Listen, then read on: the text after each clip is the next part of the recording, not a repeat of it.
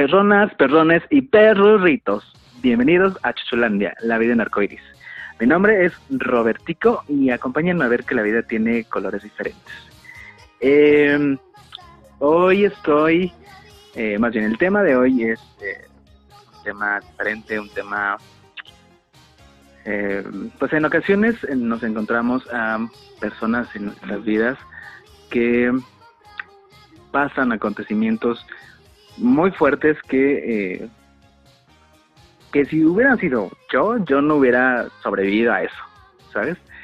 Y el tema de hoy es, eh, aún no tiene un título en específico, ya lo verán cuando se publique el, el, podcast, pero aparte de que es un tema, pues, como, como hay personas que superan eh, situaciones difíciles, están aquí luchando eh, cada minuto y son unas personas valientes, guerreras y etcétera, etcétera no estoy solo, obviamente.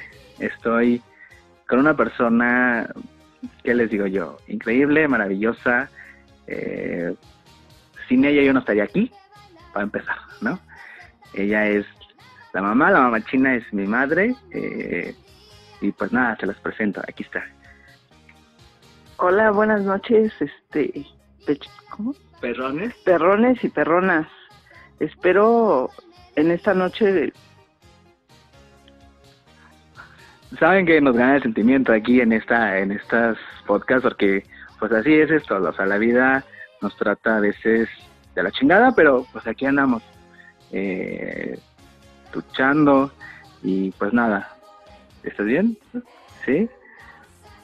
Tranquila, respira, no pasa nada, así es esto.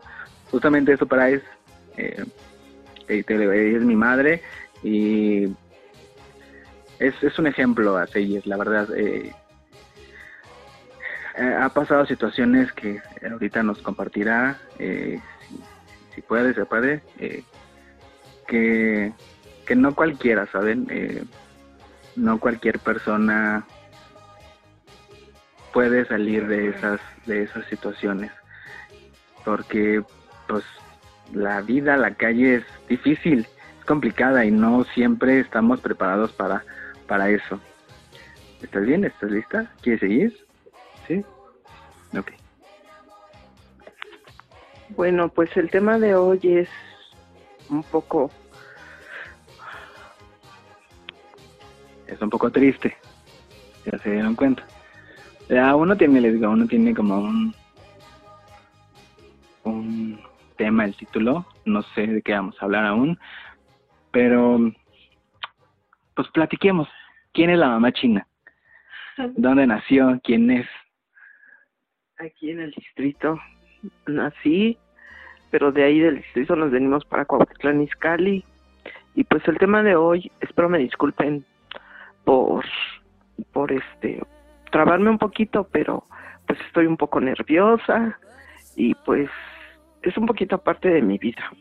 Espero no les aburra y y, las que lo quieran escuchar está perfecto, está muy bien y te digo, esto es, esto es en una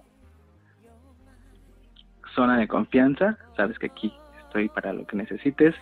Si quieres en algún momento que paremos, paramos y no pasa nada, ¿vale? Entonces, mamá china nació en, en la que ahora es Ciudad de México. ¿Y quiénes son sus papás? Mi papá era Luis Sótico Sánchez y mi mami era este Rosita. mi mami se llamaba Rosita. La mamá Rosita es hermosa y les tengo que confesar, o sea, yo tengo muy pocos recuerdos con ella, con, con, mi abuelita y pero lo que me platica mi mamá es que era una persona increíble, maravillosa y, y ahora con el paso de los años veo una foto de ella y veo a mi mamá y son igualitas, o sea, ahí volvían a ser mi abuelita porque mi abuelita pues ya no está con nosotros, está con papá, Dios dicen por ahí y este, entonces ellos fueron tus papás. ¿Cuántos hermanos fueron? Fuimos 13 hermanos. Y, y de los 13 pues quedamos nada más 9. Y falleció uno y, ya nada más quedamos 8. Son puros hombres y soy la única mujer. Puros hombres y la única mujer. Em, aquí vienen las preguntas, Mamachina. Eh, ¿Fue complicado estar entre tantos hombres eh, y tratar de sobresalir en ese espacio? Pues sí, fue muy complicado porque pues en la época donde pues donde vivimos y eso pues me traían muy al margen. Mis papás eran muy estrictos y pues convivir con todos los hombres pues mi madre me, me procuraba mucho me cuidaba mucho. Pues en ese tiempo no era como ahora verdad que pues que la, las mamás no se hacen tanto cargo de los hijos y eso. Pero pues mi infancia fue muy muy muy estricta muy mis padres nos traían mucho muy a la raya. Eh, em, eres la más chica de los 13 que quedan, dices, ¿no? Y cuál o sea, cómo los traía al margen, a la raya, qué castigos tenían, era pareja con todos. Pues mi madre no, mi madre lo que, que Entonces es, es, complicado, ¿saben? O sea, que les digo, es, es saben que cada, cada recuerdo es como si lo volvieras a vivir, ¿no? Entonces ah, va a haber momentos que pues mamá china se, quiebre, ¿no? Porque pues es un humano como cualquiera de nosotros, como yo en el capítulo pasado que hablé de eh, pues de las rupturas amorosas, porque no estamos preparados, la vida no tiene un manual que diga, ah, pues en esta situación tienes que hacer esto. ¿Qué más uno quisiera tener un manual para para que no le doliera tanto las situaciones? Pues mi madre era muy, muy estricta, este, pues a mí me traía muy, aunque fuera la más chica, este, había reglas en la casa y pues si no las cumplíamos, este, pues nos, nos pegaba con el fuete. O sea, imagínense la única mujer, la más chica de estos hermanos, eh, y que tenía que estar como al, tiro, o sea, pues la única mujer y tenía que casi casi ayudarle a, Mamá Rosa a hacer pues, todo, la comida, el hacer Y no que ahora pues los chamaquitos hacen lo que quieran con las madres y se les montan y, o sea, fue una época supongo que complicada. Pues sí, porque este, como vuelvo a repetir, nos pegaba con el fuete. Bueno, más a mí, tener que atender a todos mis hermanos antes de irme a la escuela, tenía que hacer qué hacer, este, y, y pues atender a mis hermanitos. Y, y ella nunca le gustó que, bueno, yo en realidad no tuve ni infancia, ni adolescencia, ni, ni nada de eso, porque no, no había la confianza de mi mamá de, de dejarme salir. Porque pues, eh, recordarán que en esos tiempos era tu labor no es estar en la escuela, tu labor es estar aquí en la casa porque cuando crezcas vas a tener un marido. Personas, eh, perdón, el, cachito pasado se nos cortó, tuvimos un pequeño problema técnico, pero ya regresamos. Eh, entonces nos quedamos en eh, pues esta parte que yo les comentaba de que pues siendo la única mujer tenía que atender a sus hermanos sabiendo que no era su responsabilidad sabiendo que pues que a lo mejor esa vida le estaba tocando y, que pues pues no había de otra. ¿Eso a los cuántos años fue? Mm, fue como a los nueve años. Cuando pues tenía no, yo empecé con mi con mis responsabilidades a empezar a hacer cosas y eso desde los seis años y ya era de que tenía que planchar, llegar de la escuela, planchar, atender a mis hermanos y todo, y nada de levantarle, alzarle la voz a mi madre porque luego, luego eran golpes. Eh, obviamente yo, yo tengo la información de primera mano porque me la ha contado muchas veces mi, señora madre, Pamachina. Pero platícanos eh, aquella vez que mamá Rosa te dijo que hicieras una sopa y que después te felicito. Eso a los cantos. ¿Sí te acuerdas de esa historia? Platícanos un poquito de esa historia. Bueno, a ver, cuéntanos esa historia. Pues yo tenía la edad de, de siete años. En ese tiempo se usaban, mi madre lavaba ropa para ayudar a mi padre porque mi papá era muy borracho. Entonces, este, me dijo, te voy a poner este guacal para que hagas una sopa. Y estaba con mi hermano mayor y dijo, quiero que la hagas. Y me hizo que hiciera una sopa de fideo. Pero pues como yo estaba muy chica, pues la venté y se saltó el aceite y, y pues se me cayó toda la sopa y eso. Y mi mamá en ese instante iba entrando a, a, agarrar un jabón, a agarrar jabón para lavar. Y pues me empezó a pegar. Me dijo, es que tú tienes que aprender. Y mi hermano, el mayor, me quiso defender y le dijo, tú quítate. Entonces siempre fueron golpes que, pues hasta ahorita, pues, pues sí me duelen un poco. Claro, obviamente es, es, es, son momentos eh, en la vida que, que, que nos marcan muy, muy cabronamente. Pero Después, ¿qué siguió en la vida de mamá china? Ella iba a la escuela y tenía que sacar también, supongo que, calificaciones buenas. Pues con tanto golpe, con tanto eso, pues la verdad fui bien burra. Yo también, así es que el que no, el que sea muy listo, ni debe estar escuchando este podcast, por favor. Y eh, también recuerden, antes, paréntesis, mm, con qué nos están acompañando, con un vodka, con una chelita, con que hoy nosotros estamos tomando agüita porque ya no había chelas. El de la tienda ya saben cómo es.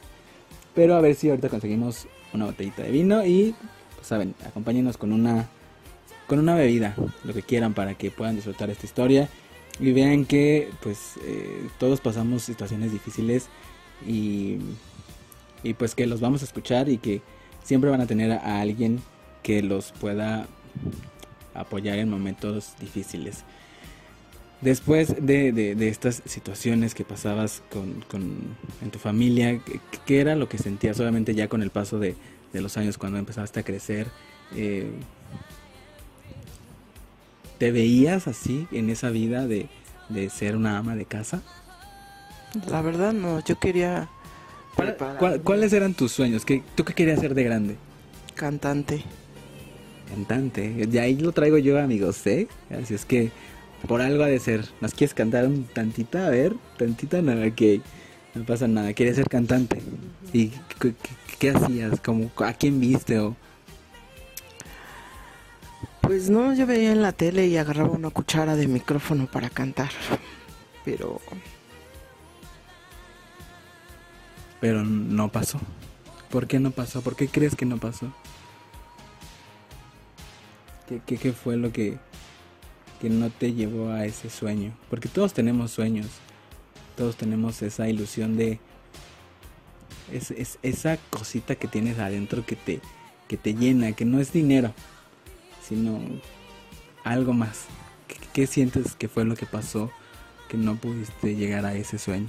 Porque pues siempre mi mamá me decía, no, tú tienes que estar aquí en la casa. Este, pues siempre con insultos, y pues no, no logré ese sueño. No se logró ese sueño. Pero supongo, a veces la vida... A veces la vida nos... Nos da otras eh, recompensas, ¿sabes? Eh, nos, nos da esas opciones de Tal vez no fuiste esto, pero te voy a dar esto como recompensa. ¿Qué crees que fue en tu vida algo que, que te recompensara y que te llenara de alegría? Pues de mi adolescencia y eso, nada, porque me puse a trabajar. ¿Cuál fue tu primer trabajo? Entrar en un taller de costura. Yo tenía como, como 13 años 13 años y ya estaba trabajando, imagínense, o sea, aquí tenía que trabajar, estudiar, y estabas estudiando ya no. Seguía estudiando, trabajar, o sea, era una vida bien complicada de, obviamente supongo que también inconscientemente se, se hacía porque pues porque no quería estar en ese en ese ámbito familiar, ¿no?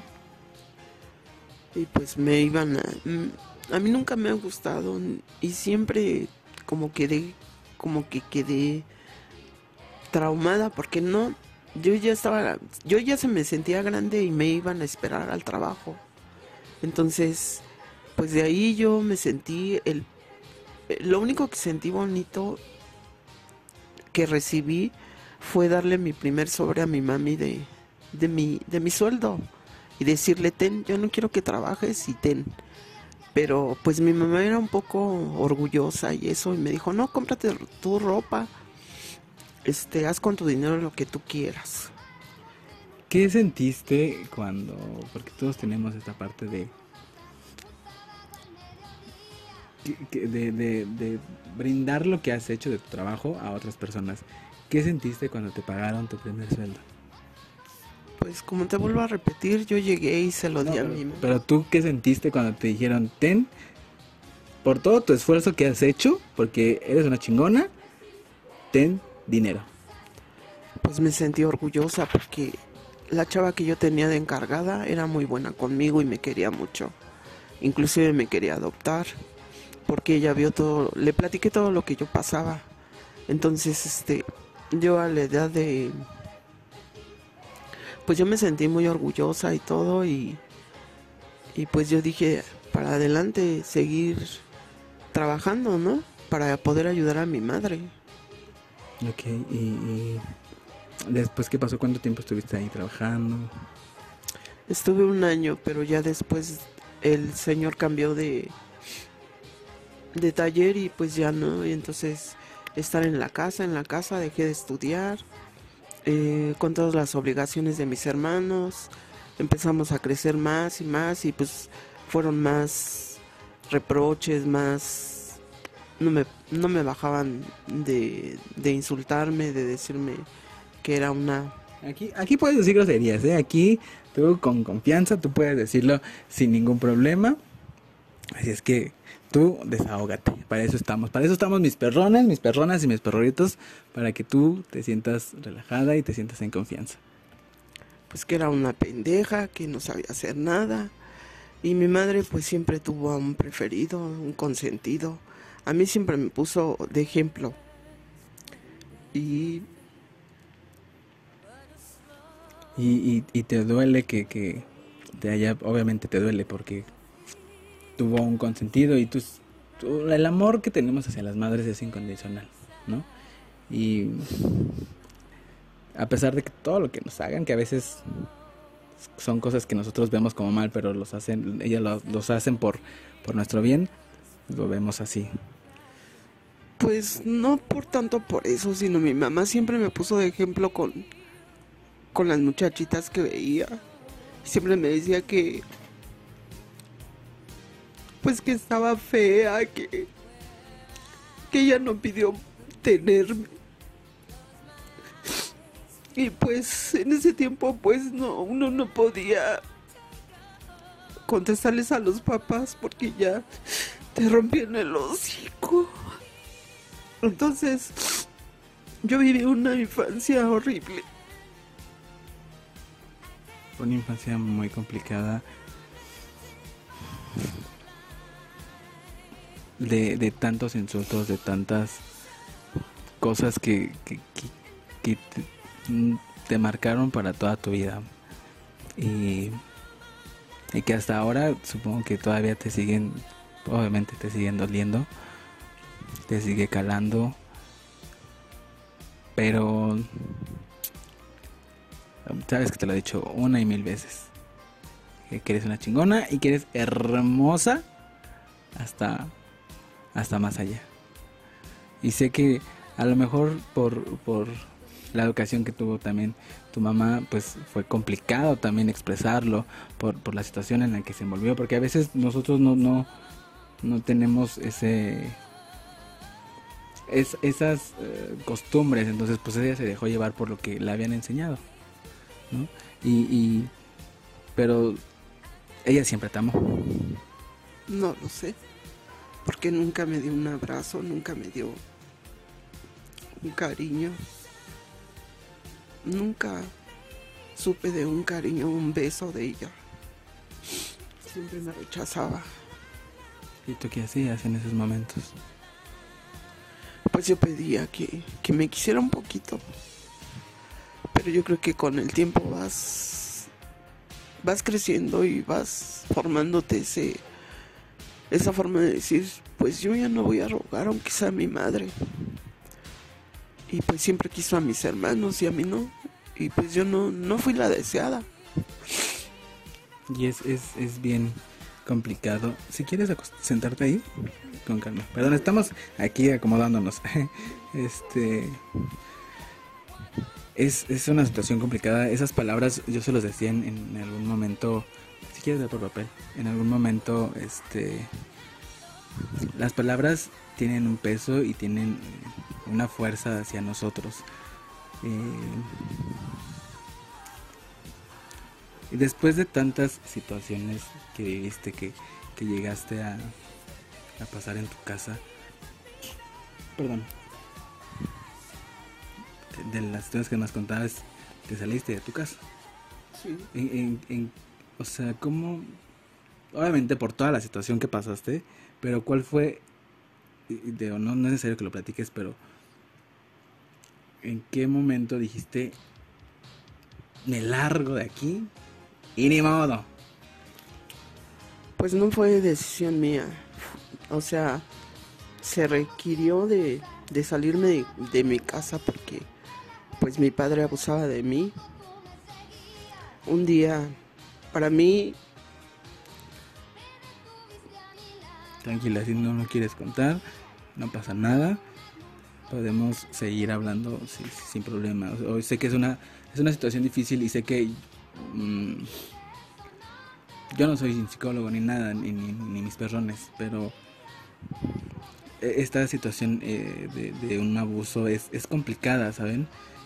Porque a veces eh, a la víctima siempre la tachan de pues de que es la y más en las mujeres obviamente que, de que, es la que la provoca que es que tú de seguro hiciste algo, es que por qué, es que él es un santo, saben esto del, del patriarcado es, es, bien complicado y, y pues es muy difícil, entonces te saliste de tu casa obviamente por esta situación y por todo lo que ya había uh, pasado. ¿Qué hiciste? O sea, te, corrieron y, en tu, en tu cabeza qué fue lo que pasó, que, que dijiste a dónde voy a ir, dónde voy a dormir, eh, porque obviamente ya, ya, ya estabas afuera, ¿no? Pero ¿qué, qué, qué pasó? Pues llegó una noche, como les vuelvo a repetir, a mí las lluvias, cuando llueve me da mucho miedo, porque en esa época estaba lloviendo y fue cuando llegó mi papá tomado y quiso abusar de mí y no sé, me di valor. Tenía yo 14 años. Me di valor y lo aventé. Entonces, este, fue en el momento que él me dijo, te largas de mi casa. Y le dije, me di valor yo misma y le contesté lo que nunca había, pues les había alzado la voz a mis papás. Y le dije, prefiero irme a que, a que, me, de, a que me dejes embarazada. Subí a mi recámara, tomé todas mis cosas, de, pues mi ropa. Y yo quería en ese momento, pues que mi madre me dijera, no te vayas. Nunca me lo pidió. Yo me sentía desesperada. Y me dijo ella, lo único que me dijo, que no me fuera, pero yo le dije, es que tú estás viendo ¿Y por qué no le dices nada? Me salí de mi casa con, con mi ropa en una sábana envuelta, toda mi ropa. Acudí a la casa de mi hermano y le dije que, que pues me diera chance, ¿no? Que, que mi papá me había corrido. Y le expliqué el motivo y me dijo, es que tú te lo buscaste tú a lo mejor provocaste a mi papá. Y le dije, ¿cómo puedes decir eso?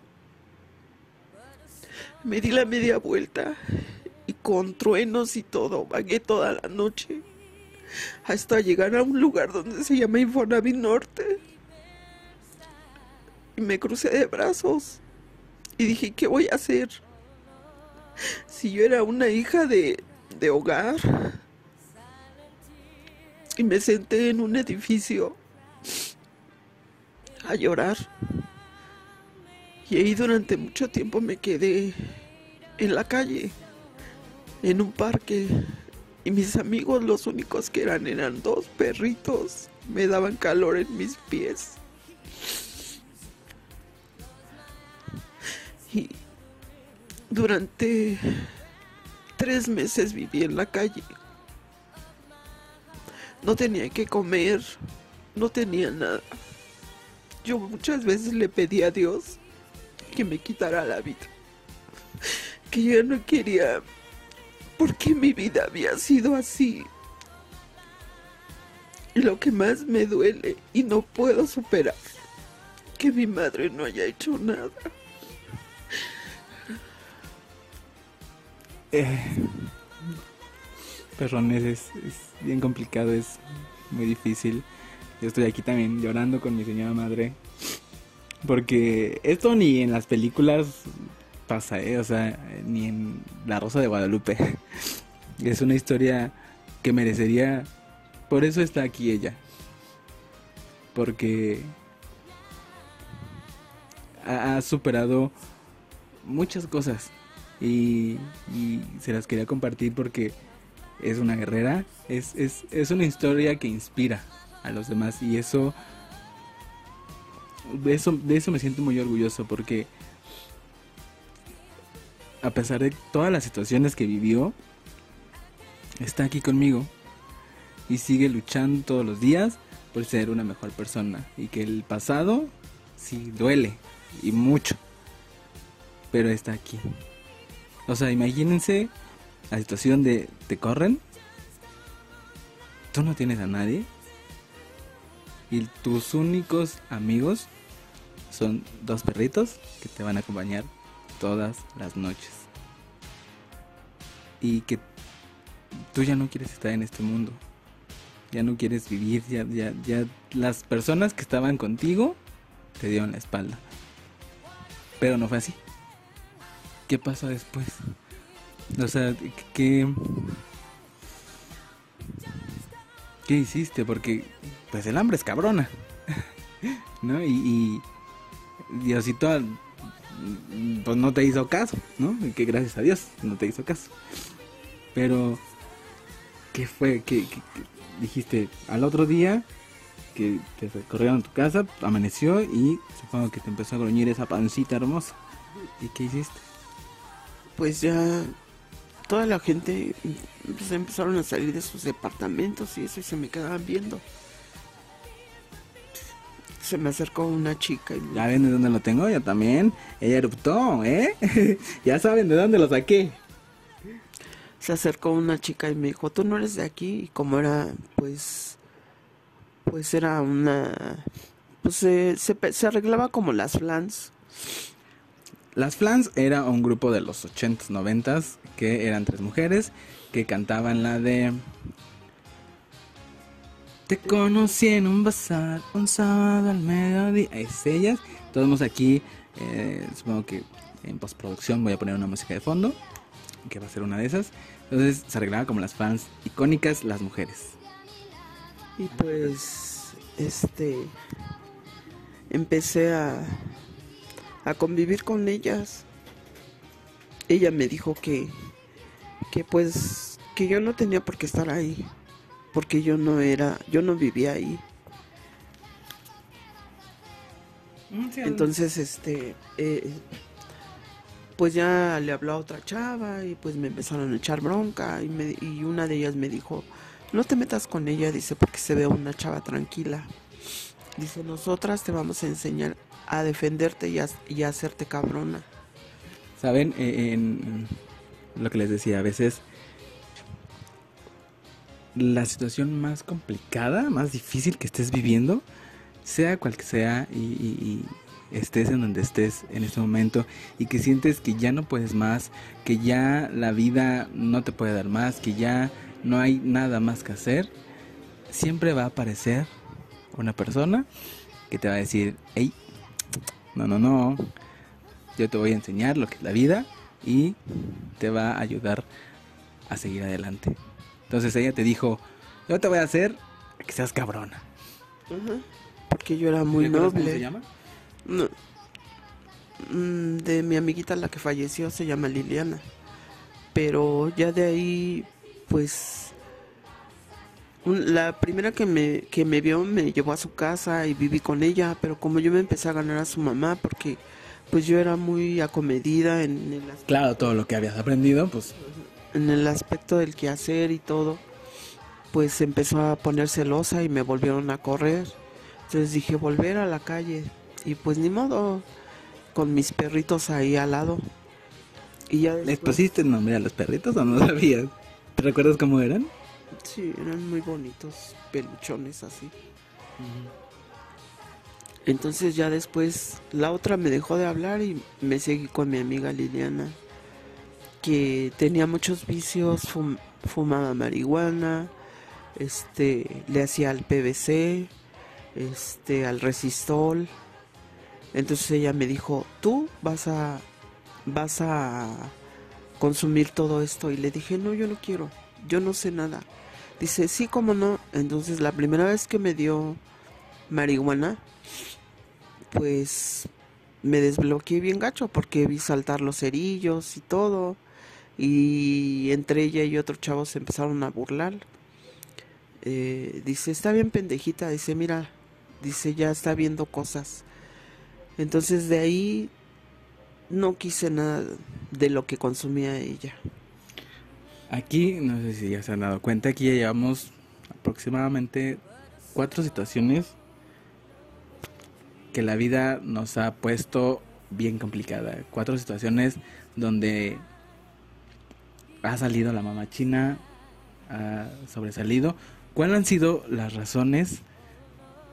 Pues son esas ganas de seguir adelante. Que ninguna situación, por más complicada que sea, te va a, a- hacer que decaigas o que te, rindas. Siempre hay una salida y, siempre va a haber una solución. Y es bien complicado lo que está diciendo ahorita la mamá china porque no sé si todos o la mayoría conocen las drogas y más ahora con el internet sabemos qué drogas y eh, qué efectos puede hacer, ¿no? Entonces en un ambiente de, calle, pues es, es más fácil entrar en ese desmadre, ¿no? O sea, y no salir. Y, y, quedarte ahí, y ahí puedo terminar la vida de mamá china, ¿no? De decir, pues ya, no tengo a mi familia, no tengo a nadie, pues le voy a dar al, al toque, a la marihuana, al resistol, a todo esto y que sea lo que Dios quiera. Pero no fue así. ¿Por qué crees que haya sido? ¿Qué fue lo que dijiste? Ah, no. Pues a pesar de que mi mamá no me defendió de, del problema que tuve en mi casa, la llevaba en mi mente. Y pues, pues por respeto a ella, que no estuviera conmigo, siempre la llevaba en mi mente. Y todavía la llevo, y en mi corazón. Eso fue lo que me hizo fuerte. Y mi amiga me presionaba. Y me enseñó a pelear. Yo no decía groserías. Empecé a ver, a ver la vida más fuerte. Y me dijo, aquí en esta vida te vas a enseñar a defender porque no va a haber nadie que te defienda. Y te vas a poner chingona. Y me daba miedo todo eso. Ser una persona decir groserías. Yo no quería nada de eso. Pues de ahí empezó mi vida a seguir, a seguir rondando. En las noches mi amiga se, reunía con todos sus amigos, los marihuanos. Y pues yo estaba acostada, mi, mi colchón era puro cartón y mis cobijas eran periódico. Iban y me despertaban mi amiga y me decía, párate, no estés ahí dormida. párate, vamos, ponte a dar un toque. Pero antes de que me dijera eso, yo agarraba una estopa, porque era resistol, PVC, como les vuelvo a repetir. Y yo disimulaba que, que estaba poniéndome pacheca y eso, como antes se le decía. Pero yo veía y lloraba. Yo decía, Diosito, ayúdame. Yo no quiero esta vida. Yo quiero trabajar, quiero vestirme, demostrarle a mi familia que yo puedo. Pasar, pasó el tiempo, me metí a un restaurante a trabajar y mi amiga me fue a sacar y me dijo que ese no era mi lugar, que mi lugar era en la calle. Que tú no pertenecías ahí, ¿no? Ajá. Entonces el dueño que donde entré a trabajar me dijo, ¿ya acabaste de lavar los trastes? Me fue a gritar. Le dije, sí. Dice, pues ahora ven para acá. Dice, si quieres comida, tienes que... Tengo que, que, este, Que cobrarme. que cobrarme. Y le dije, no, yo no quiero eso. Volví a lo mismo. Se me vinieron los recuerdos porque para mí en mi casa era el fi- la noche era infierno y en el día era el paraíso porque todas las noches eran infierno en mi casa. Entonces dije no y me salí corriendo de ese restaurante y volví a vagar. Pero yo decía, yo no quiero ese vicio, yo no quiero acabar loca. A pesar de que no tenía tanta experiencia ni tanta... Porque pues yo nunca salía de mi casa, siempre de la escuela a mi casa. Entonces yo decía, yo no quiero esa vida. Y seguía así fingiendo que me ponía bien loca y eso. Entonces ya me veían así, yo ya me iba a acostar, pero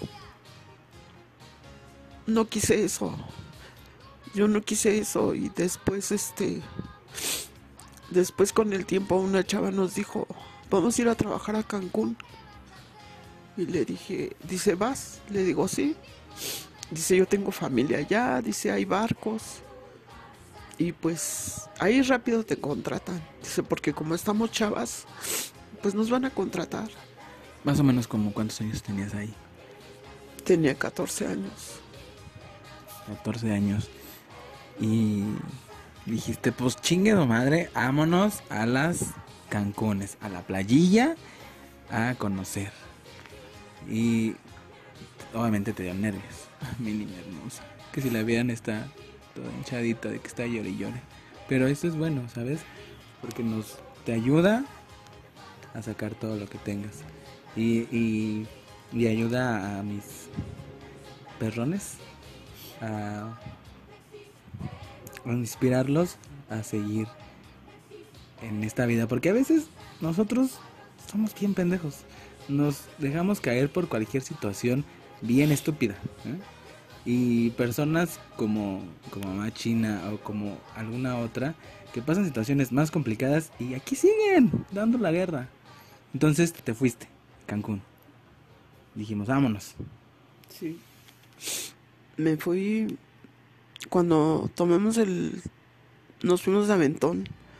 Cuando tomamos el el que pedimos aventón aquí a la a la de Querétaro, nos tocó un señor bien buena gente, un señor ya grande. Éramos cuatro chavas. Entonces las cuatro, pues yo me despedí a pesar de eso, como les vuelvo a repetir. A pesar de todo, que mi madre no estuvo de mi parte ni nada y todo lo que pasé con ella, yo lloré y me despedí y le dije, espero volverte a ver un día, madre. Me persiné y llegó un trailero y nos llevó y me dijo, ¿qué andan haciendo chamacas? Es muy peligroso que ustedes estén pidiendo raíz también chamacas. Dice, ¿a dónde van?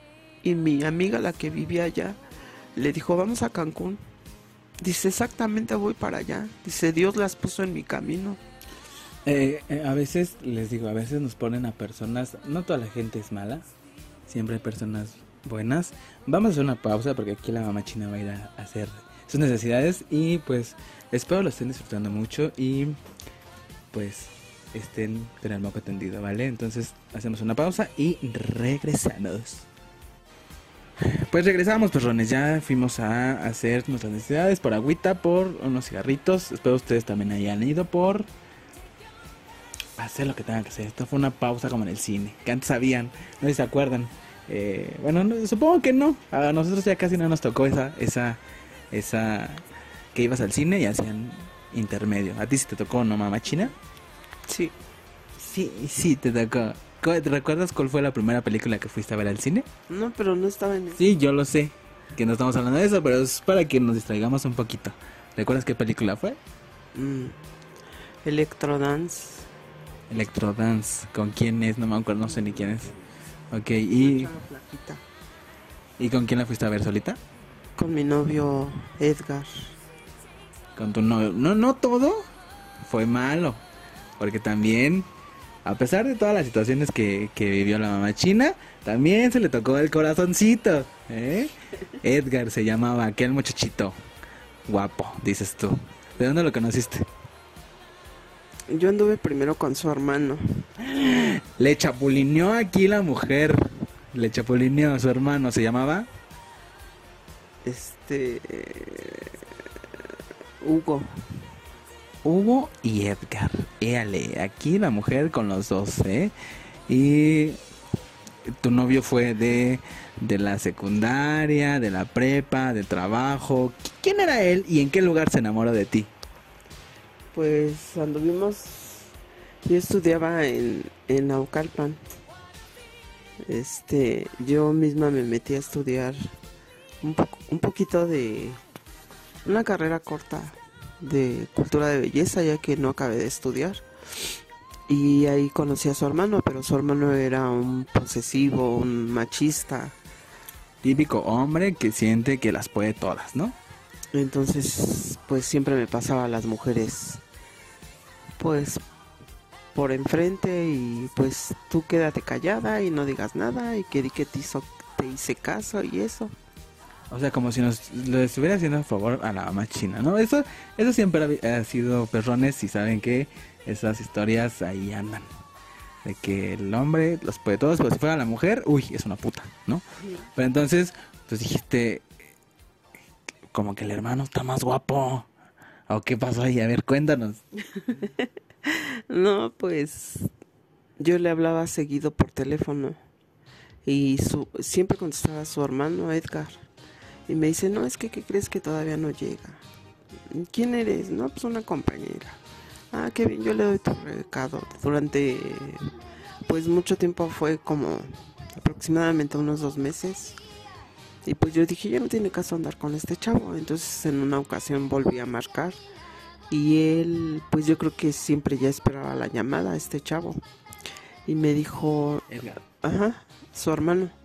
Y me dijo, ¿sabes qué? Dice, pues si él no te, no te hace caso y no te pone atención, yo estoy aquí para, para ponerte atención. Pero tú ya lo conocías o solamente era por llamada. Y estos amores de llamadas eran bien interesantes. ¿Era por llamada nada más? Ajá. Sí, ¿Y tú qué dijiste? Dijiste, pues, a ver. y pues le dije, bueno, y dice, ¿dónde estudias? Le digo, aquí mismo donde está estudiando tu hermano. Dice, ¿qué te parece si te invito a, desayunar? Y pues ahí nos vemos en la cafetería. Le digo, ok, ¿sabes llegar aquí? A la, pues, al centro de salud aquí de Naucalpan. Y sí llegó. Anduvimos bastante tiempo. Ok, se llamaron, te dijo, eh, eh, pero nunca se habían visto en la vida. No. Y te dijo, pues yo te voy a prestar atención. Y te dijo, voy a ir hoy mismo, ese día mismo fue. Y llegó a la, a la cafetería ¿Y qué pasó? Llegó y... Pues ya nos presentamos, me, me presenté y él y, y, ya me invitó a desayunar, desayunamos y me dice, ¿qué te parece si no acudes a la clase? Y pues nos salimos a platicar, le digo. O sacador al muchacho, ¿eh? Y ya empezamos a platicar y eso y me agradó mucho. Pues era bajito, blanco, blanco, guapo, con su manzanita y pues de Adán aquí en la garganta.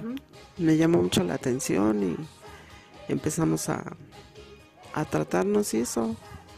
Y pues el chavo quería todas las cosas bien. Hasta que pues él me dijo, ¿sabes qué? Yo ya no quiero andar a escondidas.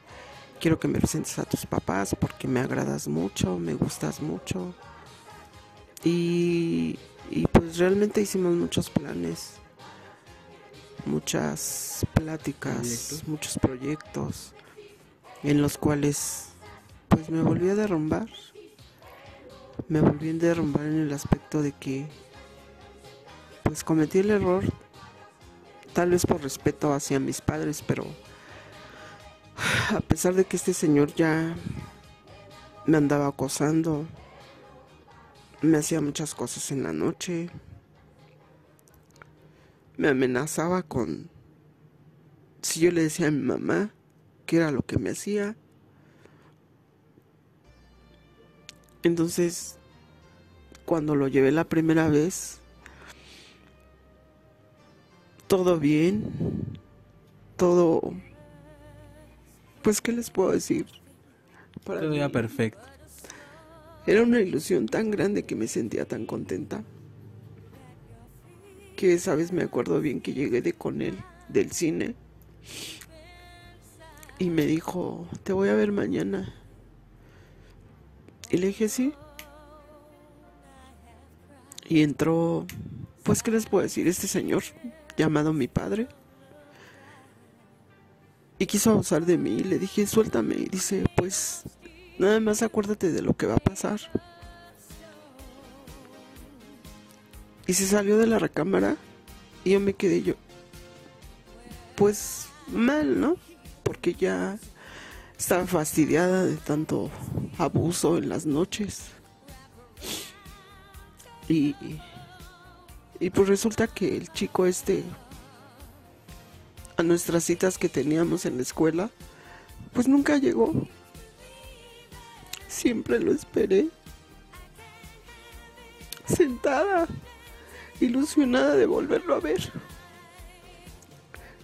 Quería que me contestara el teléfono como siempre lo hacía. Y nunca me contestó hablé a su trabajo también y no, no me daban razón. ¿Y cuál fue esa razón? Pues después de, de varios días, semanas y todo, se decidió a contestarme. Y me dijo, quiero verte. Y pues yo estaba de vuelta ilusionada porque yo lo amaba demasiado.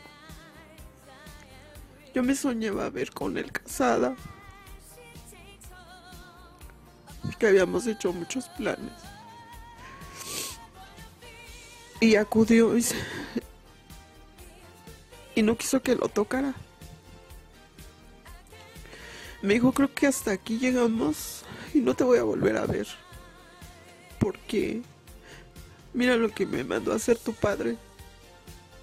Estaba todo golpeado. Y le dije, pero es que yo no lo mandé ni... No sé por qué lo hizo. Y me dijo que si me volvía, que si te volvía a ver, que me iba a matar. Y fue la última vez que... Pues que lo vi. Y sentía que, que todo se me derrumbaba. Decía, Dios mío, ¿por qué me ha tocado esta vida? ¿Qué fue lo que hice o qué no he hecho? Y no lo volví a ver a ese chavo. Nunca jamás volví a ese. ¿Cómo dijiste que se llamaba? Edgar. ¿Crees que él fue tu primer amor? Pues. No, mi primer amor, porque pues, de chica tuve uno. Éale, de que o sea, perdones, todo lo aprendido. No, más bien, nada se aprende, todo se hereda. Así es que no me digan que chucho cuerero yo.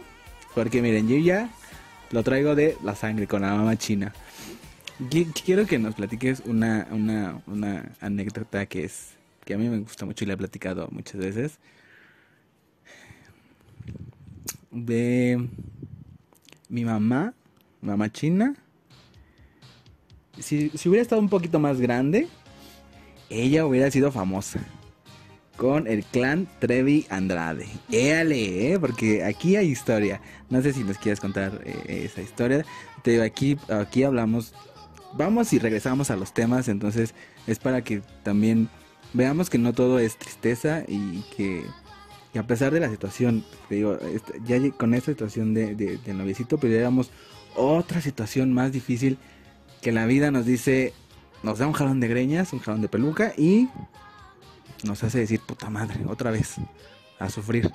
Pero seguimos vivos y seguimos adelante. Entonces, platícanos esa historia del Señor. Bueno, no es una historia muy pequeñita, pero que les quiero compartir.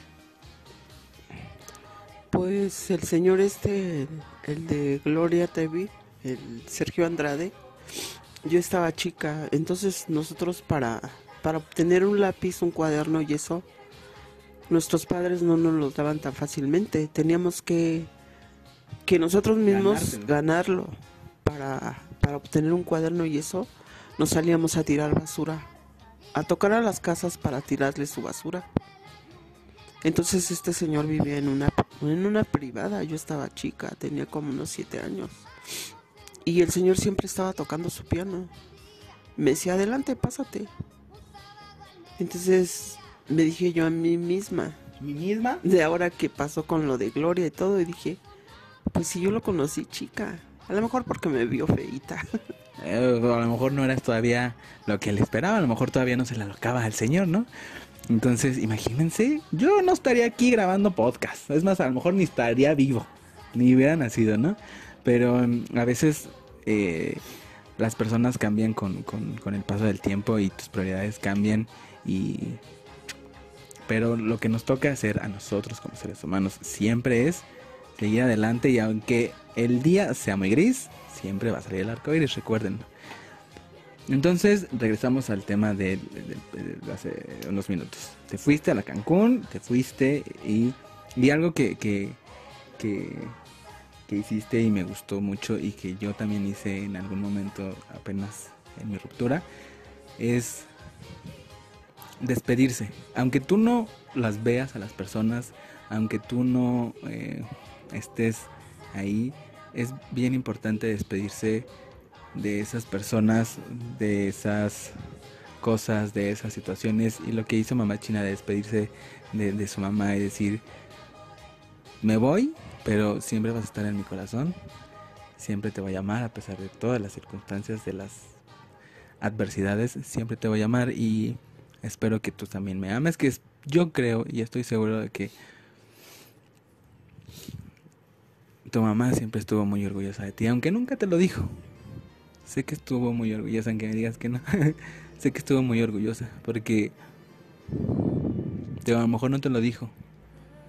Pero siempre pasa eso. Las, papás están muy orgullosos de los, de los hijos. Y a veces no lo dicen siempre, pero yo sé que tu mamá estuvo muy orgullosa de ti. Y aparte eras su niña, eras la única mujer. Entonces, te fuiste a Cancún. ¿Y qué tal esa experiencia? Porque no es tan fácil es de irte y si uno cuando está en, que tiene trabajo, que tiene eh, eh, el tiempo, le cuesta irse de viaje, aunque sea un fin de semana a Acapulco. Imaginen esta señorita que dijo, chingue su madre, vámonos a Cancún. Pues sí, nos fuimos a Cancún, llegamos a la carretera de Querétaro. Ese señor, afortunadamente Dios nos los mandó porque una persona, donde quiera que esté, si es que existe, nos llevó en su trailer y pues fue platicando con nosotros. ¿Recuerdas cómo se llamaba? No. ¿Recuerdas cómo era? Pues un señor canoso, como mi hermano el mayor, se parecía. Sí, pero porque no conocemos a tu hermano mayor. Pues era canoso, de bigote el señor, gordito. Trailero dices que Ajá. Y pues nos fuimos todo el camino. Pasamos por la sierra. Es una carretera horrible, estrecha, que yo nada más veía y decía que ahora se voltea el tráiler. Con miedo y todo. Se nos aparecían fantasmas. Mm, ya en la noche, en la madrugada, pues nos quedamos dormidas. pero mi amiguita la que falleció, la que me inducía a que, que hiciera, que pues le hiciera todas las drogas, este, íbamos platicando con él y pues como ella iba bien pacheca y fumando y todo, pues este, yo también iba platicando con el señor cuando ya llegamos a una parte donde todos los traileros se reúnen, nos dijo, ya bájense mis niñas, las voy a llevar a comer. No, pues para mí fue un festín porque un plato grandísimo, grandísimo con una costilla, frijoles y arroz. Pero después, perdón que te interrumpa, eh, ¿cuánto tiempo o cuántos días pasaron que, que comiste así una comida bien? O sea, Supongo que no habías comido en, todo ese tiempo. ¿Cuánto tiempo pasó? Así, así, en, pues como un mes, porque comía fruta del mercado podrida. Y pura agua, era con lo que me mantenía. Entonces ya llegamos ahí, pues, uy. Entonces ya estábamos comiendo cuando, pues era un estacionamiento de puros trailers, de puros traileros. Y, y uno de ellos empezó a chiflar, dice, ya llegó carne. Y el señor lo vi, nunca se me va a olvidar su, su rostro, de pánico, de miedo, de todo. Dijo, vámonos mi niñas, aquí nos van a matar. Y yo no sé cómo entre todas nos empezamos a correr porque ya ni comimos y debajo de los trailers nosotras nos pasábamos así y el Señor nada más nos dijo, este chiflido lo van a oír y ahí es voy a estar y ahí llegan. Y ahí fue donde todas nos volvimos a reunir y ya no comimos nada hasta hasta que el Señor nos dejó en Cancún y nos, y nos echó la bendición y nos dijo, cuídense mis niñas, porque yo tengo hijas y yo no quisiera que anduvieran como ustedes. Si tuvieras la oportunidad de ver a ese señor otra vez, ¿qué le dirías? Pues yo pienso que a lo mejor fue Dios. ¿Qué, le dirías en ese momento que te dijera, mira, como la señorita Laura, ¿qué pasa el señor? ¿Qué le dirías? Pues lo abrazaría. Porque una persona como esas no sé, no he vuelto a encontrar en mi vida. Porque él nos, sin ninguna malicia ni ni nada nos llevó hasta allá. Nos echó la bendición y todo, y nosotros también le echamos la bendición. Y, y pues nos quedamos ahí en Cancún. Ok, llegaste a Cancún y, ah, bueno, al menos no sé, yo no conozco Cancún. No sé si ustedes eh, ya me contarán, pero fue la primera vez que conociste un lugar diferente, a tu casa, a tu zona. y, ¿Qué te pareció? ¿Qué, fue lo primero que viste? ¿A dónde fuiste primero? Pues lo primero que fui porque ya tenía varios días que no me bañaba a un chorro donde estaba de un hotel y como hacía bastante calor me, me eché agua y todo. Entonces mi amiga la que nos llevó, ella se desapartó y dijo, yo voy a mi casa, ustedes quédense aquí en la playa y arréglenselas como quieran. Entonces nosotros nos quedamos así, ¿cómo crees? Pues ¿qué vamos a hacer? No conocemos a nadie. Lo siento, yo nada más quería para que me acompañaran. Perrita, la amiga, ¿eh? Así nos encontramos en la vida todos, ¿eh? A veces encontramos a personas que creemos que nos van a ayudar y nos dan la espalda. Entonces, llegaste a Cancún, le dijo yo me voy y fuiste a la playa. ¿Qué sentiste cuando sentiste la playa, la arena, el mar? ¿Qué sentiste? Pues sentí muy bonito. En la, el atardecer de, de Cancún, cuando se sale el sol y todo. Y pues me empecé a llorar. Dije, a lo mejor nunca vuelvo a ver a mi madre. Y pues nos quedamos ahí en la arena dormidas. Pero ya después al otro día mis amigas pues, empezaron al cotorreo. Mi amiga no sé cómo consiguió su vicio. La otra pues se fue a un a un bar a, meterse para para ganar un poco de dinero. Entonces yo me quedé así, dije, ¿qué hago? No, no, no sé qué voy a hacer. Entonces vi a varios, este, a varios, este, japoneses en barcos. Y pues yo le pedí, ¿no? Pero pues no me entendían. Entonces llegó un, un uno que sabe traducir y le dije que le dijera que, que pues yo quería trabajar, que porque acaba, acaba de llegar ahí, que pues yo no conocía a nadie. Y me puse a, a trabajar ahí en Cancún, este, pues limpiando los barcos. Y que nunca habías hecho eso. No. Pero la necesidad te llevaba a trabajar, a, ganar dinero, a, a, sentirte útil, ¿no? Y pues mi, amiga, mi amiguita, la que falleció, Liliana, pues ella con su vicio y, y pues yo le decía que esa eso no le iba a llevar nada bueno, que si no tenía propósitos en la vida, de tener hijos, de casarse, y pues me dijo, no, pues yo estoy igual que tú. Pues a mí nadie en mi casa nunca me ha hecho caso, dice, somos tal para cual, me decía que era su hermana. Entonces, este, me puse a trabajar duro, duro, pero el señor que traducía le dije que, que le dijera al, al, al chino que, que me guardara mi dinero que ya cuando yo me regresara a México, que, me lo diera. Y él dijo que sí, me lo iba guardando. Entonces a mí me dijo, eh, mi amiga Liliana me dijo, necesito que me des dinero porque voy a comprar droga. Y le dije, yo no voy a estar trabajando para ti. Y dice, ah, ahora sí ya sacas las uñas. ¿Y quién te vio bien pendejita? Si yo te enseñé, le digo, tú no me has enseñado. La vida me ha enseñado y he aprendido que yo ya me voy a valer por mí misma y nadie, ni, ni tú ni nadie, así haya sido la que está en las buenas y en las malas conmigo, ya no me van a humillar. Yo ya no voy a... Trabaja si quieres. Si quieres yo te doy de comer, pero para tu vicio no. Entonces se puso bien loca y se fue a meter a un bar y, y pues como estaba muy bonita, pues este sí trajo dinero y me, y me dijo, mira, pendeja, Dice, traigo mucho dinero. ¿Y tú en cuánto tiempo te ganas ahí? Y dije, no me importa.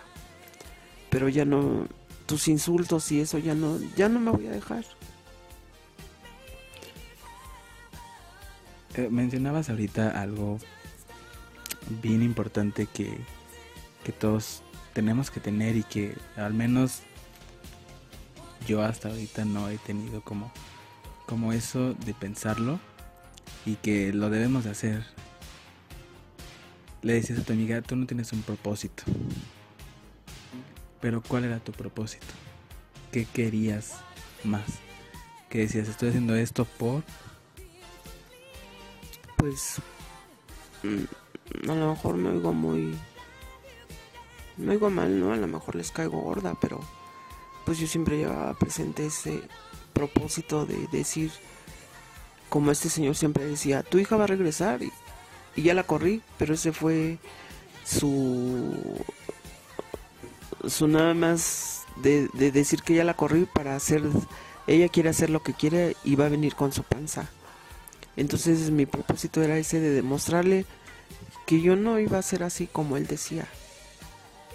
Y estuve dos años en, en Cancún trabajando cuando una compañera donde trabajaba en el taller me dijo, una señora que también pues me hizo mucho daño, pero para el otro capítulo se los cuento. ok, va a haber una segunda parte de, esta, de ese capítulo porque esta historia es larga. Em, antes de que llegues a esa parte de, de, lo que te dijo esta señora, mm, quiero que, no sé si, si lo recuerdes o no sé si, si aún sientas no, supongo que no todo fue malo en Cancún. Hubo cosas buenas. Que dijiste, ay, está muy chido, está muy padre. ¿Qué cosas buenas fueron de estar por allá en las Cancún? Dos años, dos años de, de que su familia pues no sabía dónde estaba, no sabía si estaba viva, no sabía si estaba con un cabrón, si ya tenía hijos, nietos, etcétera. Entonces, ¿qué fue, qué fue esas experiencias que dijiste, ay, esto está padre, está bonito y que te las llevas en el corazón? pues trabajar. Mi, mi, siempre mi ilusión y todo fue trabajar, ganar dinero. Y, y dije, voy a ganar dinero para, para darle a mi mami. Todo lo que ha pasado. Pues, a pesar de que tuve tantos hermanos y ganaban bien dinero, no le daban a mi mamá lo que ella quería. Y pues yo dije, voy a juntar dinero. Y junté mucho dinero. Bueno, en ese tiempo era mucho dinero. Y pues seguí trabajando, trabajando. Cuando les vuelvo a repetir que una compañera donde yo estaba en el taller de costura me dijo, tu mamá se está muriendo. Te tienes que regresar. Y le dije a mis amigas, yo ya me voy, porque mi mamá está enferma. Y me dijeron, no, pues si tú te vas, nosotras nos vamos. Nos volvimos a regresar de, de Ray. Venimos bien quemadas. Bueno, yo soy morenita, pero venía tostada yo.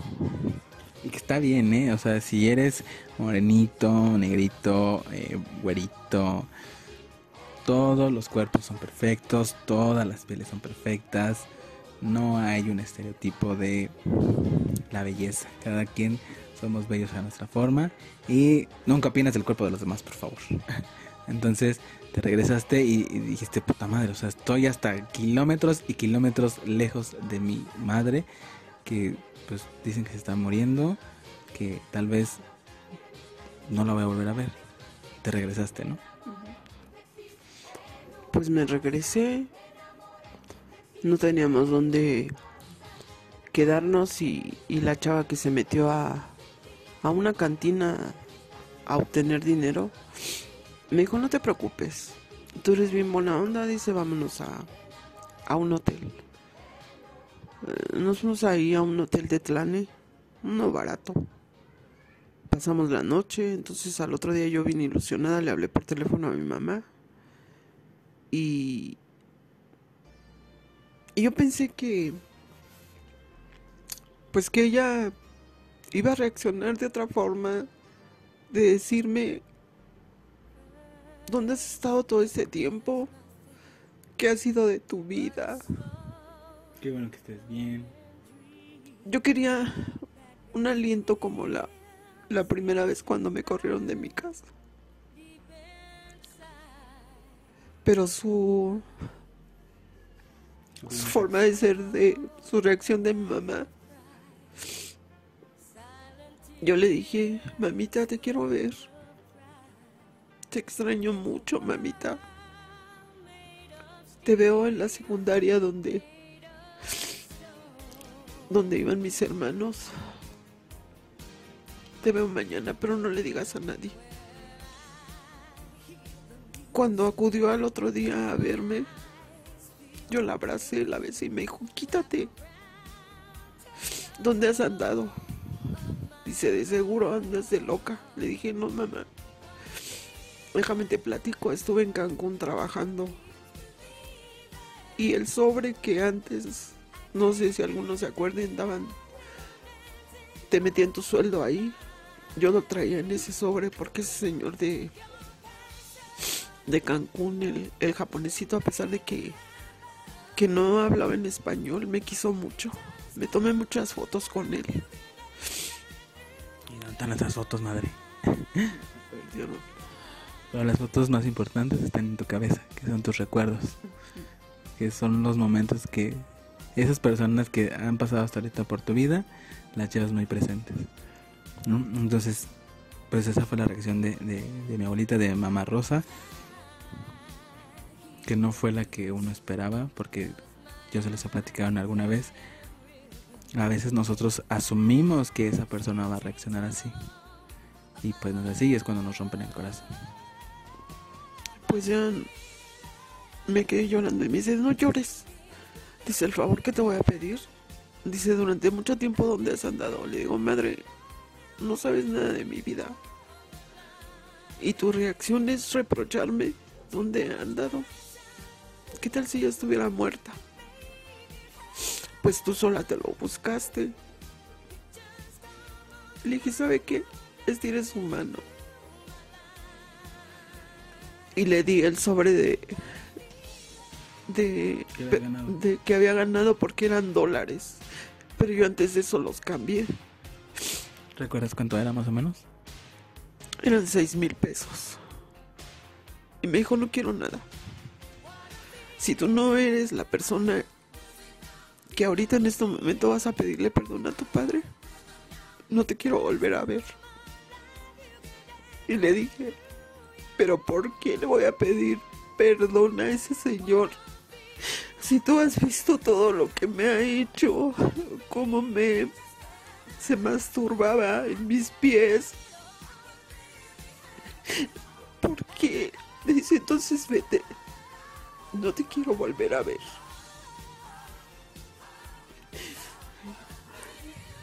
Y es, es, es, muy triste, ¿saben? Eh, yo... Esto creo que no lo sabe mi mamá.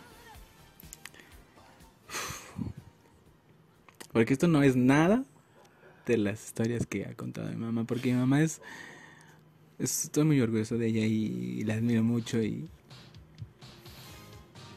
Y estoy muy orgulloso de, de lo que es del, del- de lo chingona que es. Y cuando me platica esas historias de, de todo lo que ha pasado, de que no ha sido fácil y de que no tuvo a nadie, yo he querido que exista una máquina del tiempo y acudir a todos esos momentos donde ella estuvo sola y abrazarla y decirle que todo va a estar bien, que no, no hay por qué llorar, que van a venir cosas mejores. He tenido ese pensamiento muy loco, pero porque pues obviamente es mi madre y me, me- duele mucho todo lo que le hacen y lo que le llegaron a hacer. Y es difícil, es el segundo capítulo donde estoy llorando. Eh, quiero tocar algo que llevamos un poquito más de, la hora. Quiero tocar antes de, de concluir esta primera parte. Quiero tocar el, pues, el tema más fuerte de hasta ahorita. A pesar de que tu mami fue lo que fue, de que te hizo lo que te hizo, tú siempre la amaste incondicionalmente. Siempre estuviste ahí para lo que ella necesitara. Nuevamente sé que de esta parte que nos estás contando, al cuando ya no estuvo con nosotros, pasaron muchas cosas. Pasaron infinidad de cosas que contaremos. Pero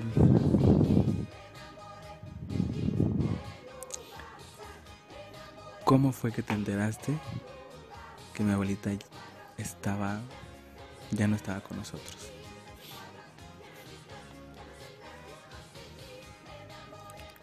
Pues yo ya sabía que estaba enferma. Pero mis hermanos no dejaron ver que la viera. Porque, paréntesis, aquí obviamente mi señora madre se tuvo que ir otra vez y se tuvo que hacer su vida. Y obviamente mis tíos pues la rechazaron y no dejaban entrar a, pues, a mi mamá a su casa. Pero pasaron de este acontecimiento a, a cuando mi abuelita ya no estuvo, pasaron otras cosas, ¿no? Entonces, eh, para este momento, cuando mi, mi abuelita ya estaba enferma, tú ya no tenías relación con tus hermanos. Ya no había esa relación. Entonces, ¿cómo fue que, que platícanos todo el proceso? Por mi cuñada, la que está ahorita en Estados Unidos, fue la que me dijo que, que mi mamá estaba grave. Pero pues yo ya no la vi. Nada más su recuerdo me queda.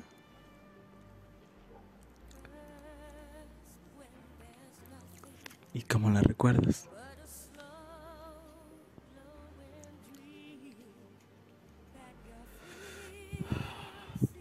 Pues la recuerdo siempre como triste.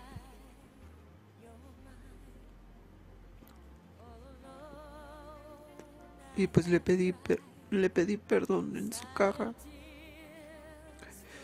Le dije que me perdonara por haberla abandonado. Y mis hermanos me sacaron cuando me estaba despidiendo de ella en el féretro. Acudimos al panteón y me dejaron sola ahí en el panteón. Yo quería en ese momento que me tragara la tierra.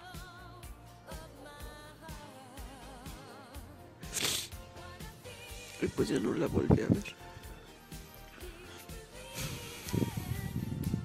Nadie te dijo cómo murió. Nadie de tus hermanos te dijo, oye, le pasó esto, murió por esto. Pero lo que ella te decía hace rato, mami. Que ella seguramente estuvo muy orgullosa de ti. Tanto. Tan, tan. Se está dando aquí la naricita, no importa. Se, tanto fue su amor. Tanto fue su cariño. Tanto fue el amor que te tuvo. recalco, mi madre no sabía cómo murió. Mi madre no sabía pues nada, solamente fue cuando ya estaba pues, en, la caja. ¿Tú cómo te enteraste? ¿Cómo murió? Porque ella se me presentó en mi sueño. Y yo sentí que dormida me salió de mi cuerpo a mi alma. No sé. Acudimos a la casa. Y ella me tomó de la mano y me dijo, ¿sabes cómo me me morí. Y yo en el sueño no le contesté nada, nada más moví la cabeza. Y hagan de cuenta que ella, y yo estábamos paradas. Y pues ella pasaba al baño, se metió, hizo sus necesidades.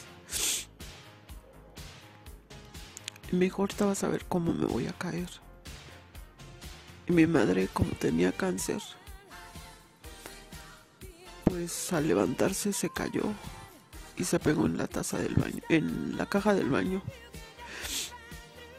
En eso pasan mis hermanos, la recogen. Tengo un hermano que es doctor. Le estaba dando primeros auxilios, pero ya no reaccionó mi mamá. Y nada más sueño. Me dijo, ¿viste cómo, cómo estuve? Y estuve todo ese tiempo esperándote para que acudieras a mí. Y tenía que ser en este momento. Y pues yo, yo me siento mal porque no estuve en su enfermedad. No puedo superar esto. No puedo superar cada cada momento de todo lo que ha pasado. No puedo olvidarla.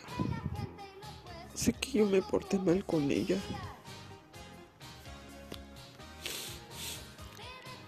Y nunca la podré olvidar a pesar de que ella no estuvo en mis momentos difíciles. Te voy a hacer la misma pregunta de hace ratito. Si la tuvieras enfrente, si yo te diera, si tuviera esa máquina y pudiera venir aquí enfrente, ¿qué le dirías? Que a pesar de que ella nunca me quiso, yo la amé demasiado hasta, hasta estos momentos. que es un ser que no he podido olvidar y que siempre va a vivir en mi corazón, a pesar de que ella nunca me quiso. Que donde quiera que esté, que esté, que sea feliz. Siempre la voy a amar hasta el día que nos encontremos. espero que sea mucho tiempo. Eh, yo sé que ella te ama mucho. Yo sé que ella, como te dije, a lo mejor no te lo decía, pero sé que está muy orgullosa de ti. Y sé que hoy, hoy, yo tengo un contacto ahí, un enlace con Dios, y sé que ella va a escuchar este podcast.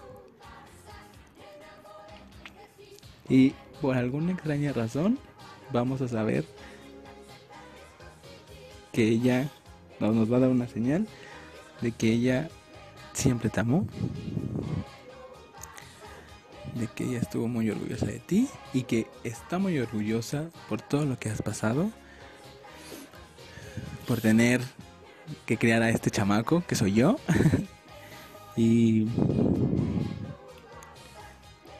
y que todas esas cosas que has pasado, mami, mamá china, como te bautizaron algunos ayeres,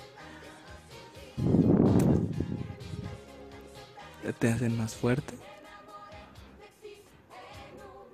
te hacen seguir adelante, nos cambian la visión de la vida. Y seguimos aquí, vivos, que es la, la parte que nos corresponde, seguir vivos, adelante. Y pues nada, eh, va a haber una segunda parte. ¿Quieres una segunda parte? Sí, Porque hay mucha historia que contar y, y- y- y bien bonita porque no nos adentramos en, en aquellos amores que tuviste. Tampoco. Nos centramos en las cosas difíciles porque pues así es la vida difícil y tenemos que sobrellevar y tomar un camino. Y el que tomemos es el que marcará nuestra vida. También tenemos ahí un tema pendiente de las cosas extranormales que también has vivido. Y no sé si eh, quieras decir algo, eh, quieras decirle algo a mis perrones, a las personas que nos escuchan. No como motivacional, sino como lo que tú quieras decir. Adelante. pues yo les agradezco perrones y perronas que, que, me, que me hayan escuchado. Y que pues, gracias a ustedes estoy sacando todo esto que siento. Que a veces mm, me siento mal, pero gracias por escucharme. Espero buenas críticas. Sí, porque mi mamá espera buenas críticas, ¿eh? Ella ya también es influencer y sabe cómo se mueve este desmadre, ¿eh? Así es que aguas. Y no, no, no esperes nada de nadie, recuérdalo. Entonces, esperemos que oigan el segundo capítulo. Y, y les agradezco por haberme escuchado y que pasen bonita noche. Y antes de concluir, perrones, esto siempre se lo digo a mi señora madre. Estoy muy orgulloso de ti. Porque eres una chingona. Y te debes de sentir muy orgullosa. Y eres hermosa. Eres hermosa y te la tienes... Veme. Y te la tienes que creer. ¿Mm? Eres bellísima y hay mucha gente que te ama mucho que no es tu familia, lo que yo les contaba en algún momento. A veces nuestra familia nuclear no nos quiere como nuestra familia que nosotros adquirimos. Mis amigas te quieren mucho. Mis personitas que han pasado por mi vida también te quieren mucho, sobre todo la última. Te quieren mucho y justamente gracias a a mi amor estoy haciendo este capítulo. Porque él se dio cuenta de que mi mamá es es de esas historias que inspiran que a pesar de todas las circunstancias que pasó y que no han sido tan fáciles está aquí. Y que hay un momento en nuestra vida que nos impulsa a seguir. Entonces créete que eres una chingona y que eres hermosa. Y sabes que te amo mucho y que siempre vamos a ser un gran equipo. Siempre hemos sido un equipo y también vamos a contar esas historias cuando de mí. ¿Vale? Entonces, pues te amo mucho Y Yo también. te, te vamos a escuchar este podcast después. ¿Vale? Va a haber una segunda parte, mi perrones. Y pues en nada, eh, hasta aquí este capítulo. Espero les haya gustado, les haya agradado, perdón. Y em, estamos ya planeando la segunda parte. Y pues recuerden que yo soy Robertico. Y la mamá china. Y recuerden que para que exista un arco iris, tuvo que pasar una tormenta. Les mando un beso. Adiós.